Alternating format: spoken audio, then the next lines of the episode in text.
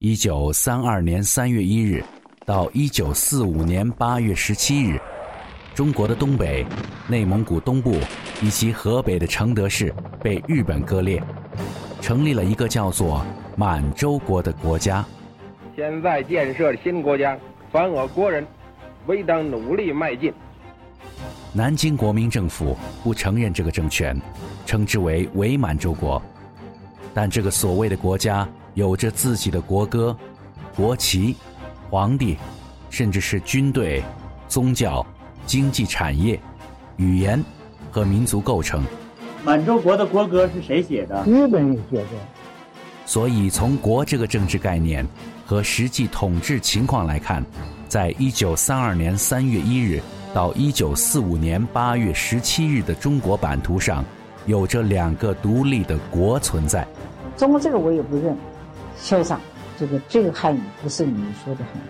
满洲国是历史的戏谑，那这个满洲国是个什么样的国家？它是怎么出现的？以及它的命运与覆灭是什么样子？我们已经看出来了，日本必败。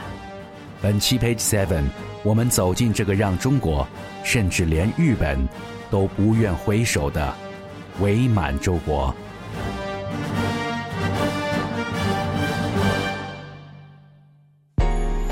一本书，走进一路探索。我们翻看每一页地球，这是营养听觉。Page Seven，中国劳工的血泪史是满洲国留给中国东北人民的伤痕。为了抵抗苏联，日本修建东方马奇诺防线。这个要塞这个问题，几乎涉猎了。整个伪满洲国，甚甚至包括华北地区，日本关东军以征集劳工为由，用了大量的满洲国中国老百姓去修筑军事要塞。六月里的太阳，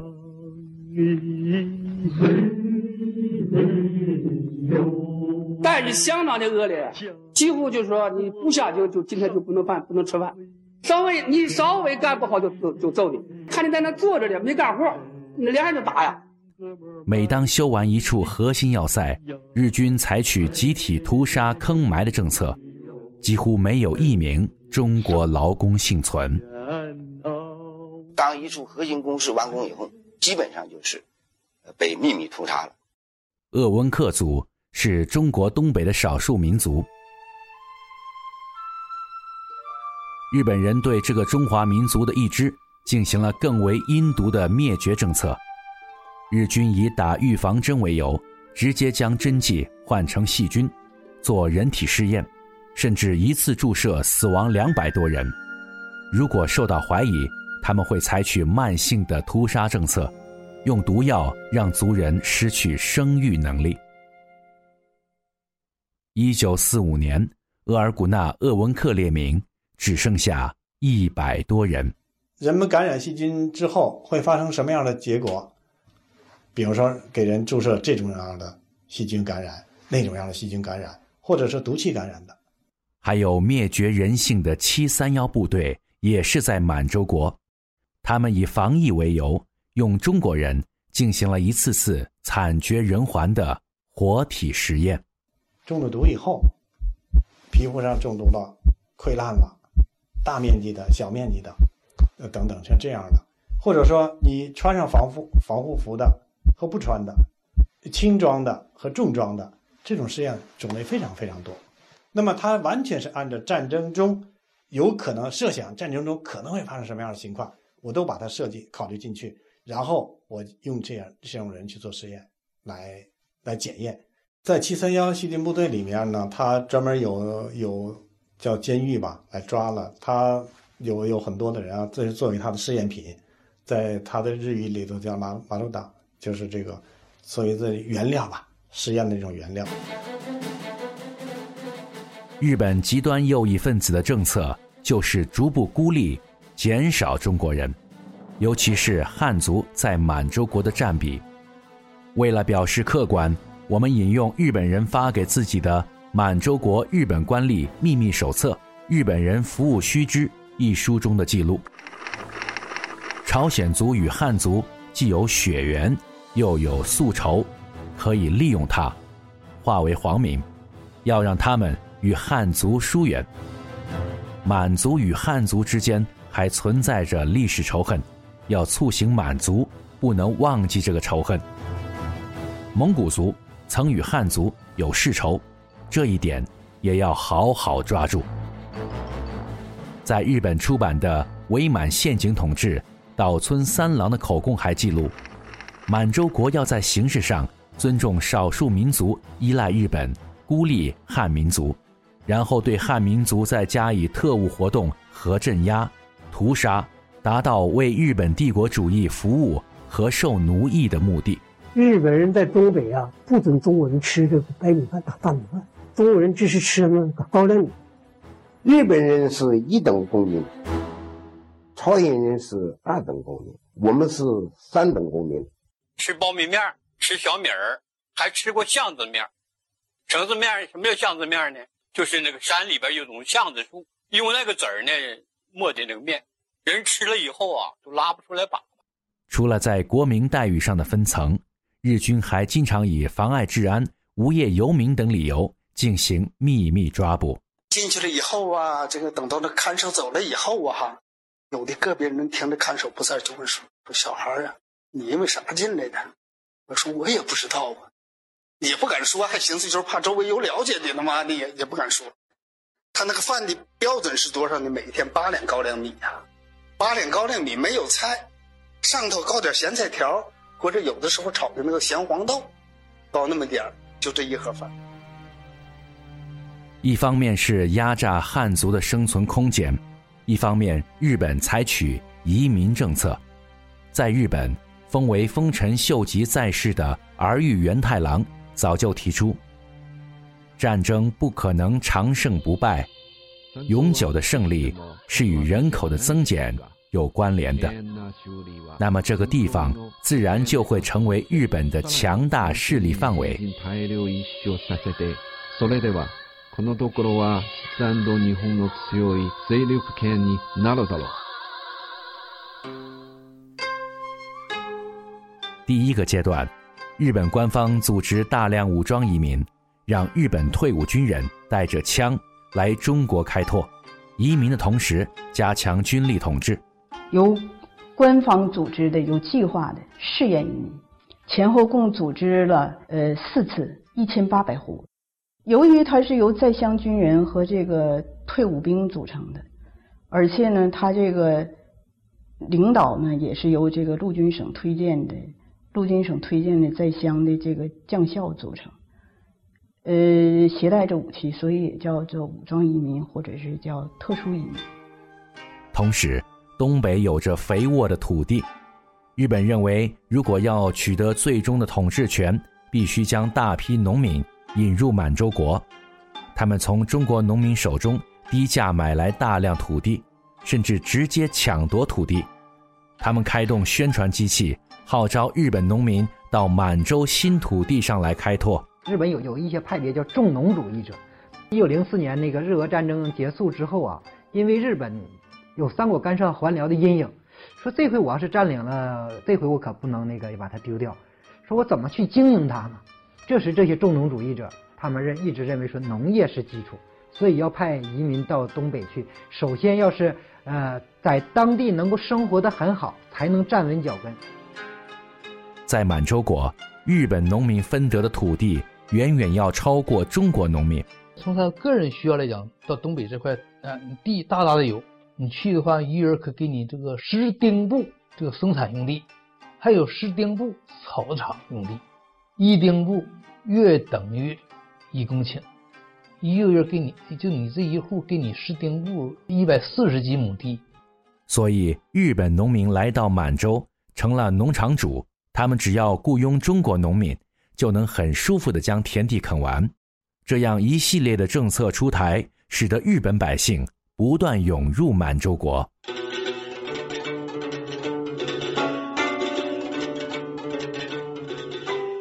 南丁开垦，还需要繁殖一代又一代的日本人在满洲扎根，也需要结婚呢。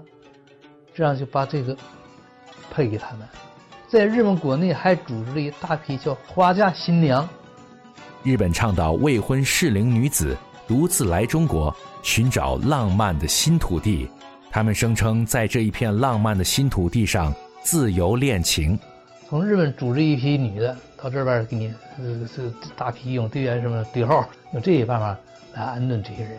一直是灌输的就是这个皇国精神，舍弃自己的这个个人主义的这个结婚观，建立这个皇国结婚观，始终给他灌输，反复的教育他们建立这种皇道主义精神吧。当时提出的口号呢，就是满洲是新娘这个乐园，让这个抛弃封建的这个呃日本国内这种夫妻生活，然后呢，呃奔赴满洲，嗯，建立在那里建立。这个夫妇二人的这种自由的生活，都这么反复的号召和建议这呃教育这些那个呃日本女性。一位日本女子回忆道：“我是一个人到东北的，随着开拓团来到东北。”あの上学校終わってちょっと資格取ってそしてその開拓地に行ったんです開拓地リアサが開拓地の近く精密策划的日本，为了不让这些大陆新娘被中国人娶了，进行了前期的思想教育培训，发放一本叫做《女子拓殖指导者提要》的书，中间写道：必须保持大和民族的纯血统，创立满洲新文化， 不允许有一滴混血。他们大声疾呼，要以日本的妇道覆盖满洲的新天地。他的计划是从三六年开始到五五年，呃，二十年期间要向中国东北移住五百万人。这个意味着什么呢？日本国内农民的四分之一，就是说每四个农民那块就移到中国一个。因为他推算，呃，一九五五年的时候，呃，中国东北的总人口可能达到五千万，他要移来五百万，那么就在整个东北人口占十分之一，这样他就有根基了。这么多日本人过来。他不仅占有了东北的大量土地，而且移民村的村长是公职，是国家干部，这个村的政治权又被日本人攫取了。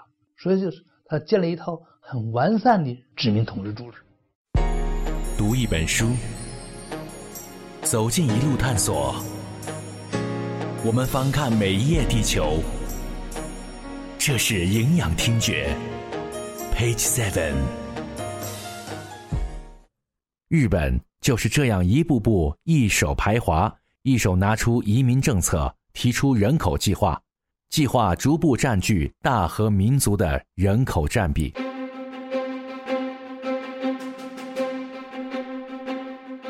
经济是国家存亡的命脉，满洲国在经济上俨然成为日本的能源供给基地，日本加大满洲国的投资。最终目的是用东北的资源为其服务，尤其是在战争时期，满洲国成了日本的提款机。他们采取的是首先让东北民族资本破产，然后逐步建立日系经济格局，同步索取东北能源的步骤。我们客观引用一系列来自日本出版的史料来说明这个事实。体系日本现代史第四卷。谋求满洲国重工业化的同时，企图抑制同日本企业相竞争的东北轻工业的发展，以便大量向东北市场出口日本商品，推动日本企业进入满洲。满洲民族资本遭到严重打击，相继被逼破产。始来的时候啊，那时候东西还比较比较全，等到一年比一年紧，等到最后那些个年份呢，老百姓就穿更生布了。更生布是个是是是个什么概念呢？就是这个破衣服，这个这个这个破的呃破脑破布片子啥的哈，把它重新毁了，把它粉碎了之后，搞那个玩意儿再织成织成线，完了再把它纺成布，哎，再织成布，就是穿那个这个更生更生布的。日本帝国主义史第三卷，一九三八年启动物动计划，提出满洲国与日本。交流剩余物资，满洲国供给日本生铁、煤炭、农产品，换回钢铁、钢材、机械等生产零件。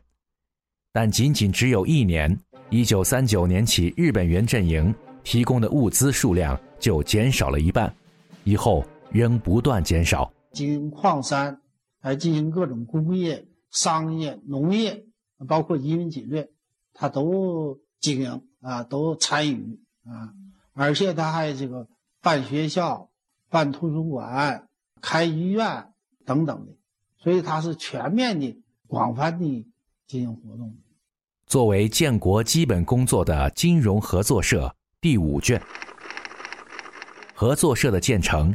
既是为其农业掠夺政策服务的经济经营体，又是作为灌输奴化思想、愚民政策的意识共同体。因为呢，日本在中国从经济上来讲，不是来掠夺、来开发的，啊，我给你修铁路了，我给你开矿山了，我给你经营工厂了，这种思想确实相当普遍。而他自己呢，也做了不少的发明创造，但是有一条，他为了什么？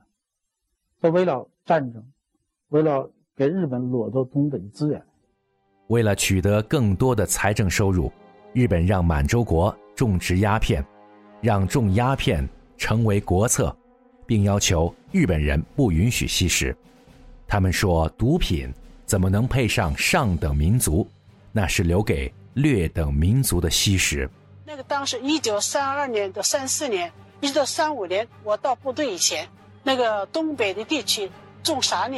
鸦片，很多农民吸吸大烟，结果都都是吸毒者。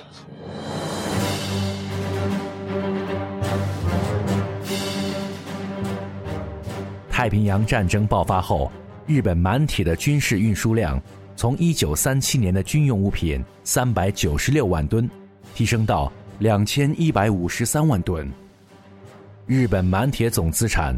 从九一八事变前到一九四四年，竟然提升了二十五倍。随着战争的逐步升温，中国劳工成为日本前线的军需白骨，满洲国加速为战争提供能源与补给。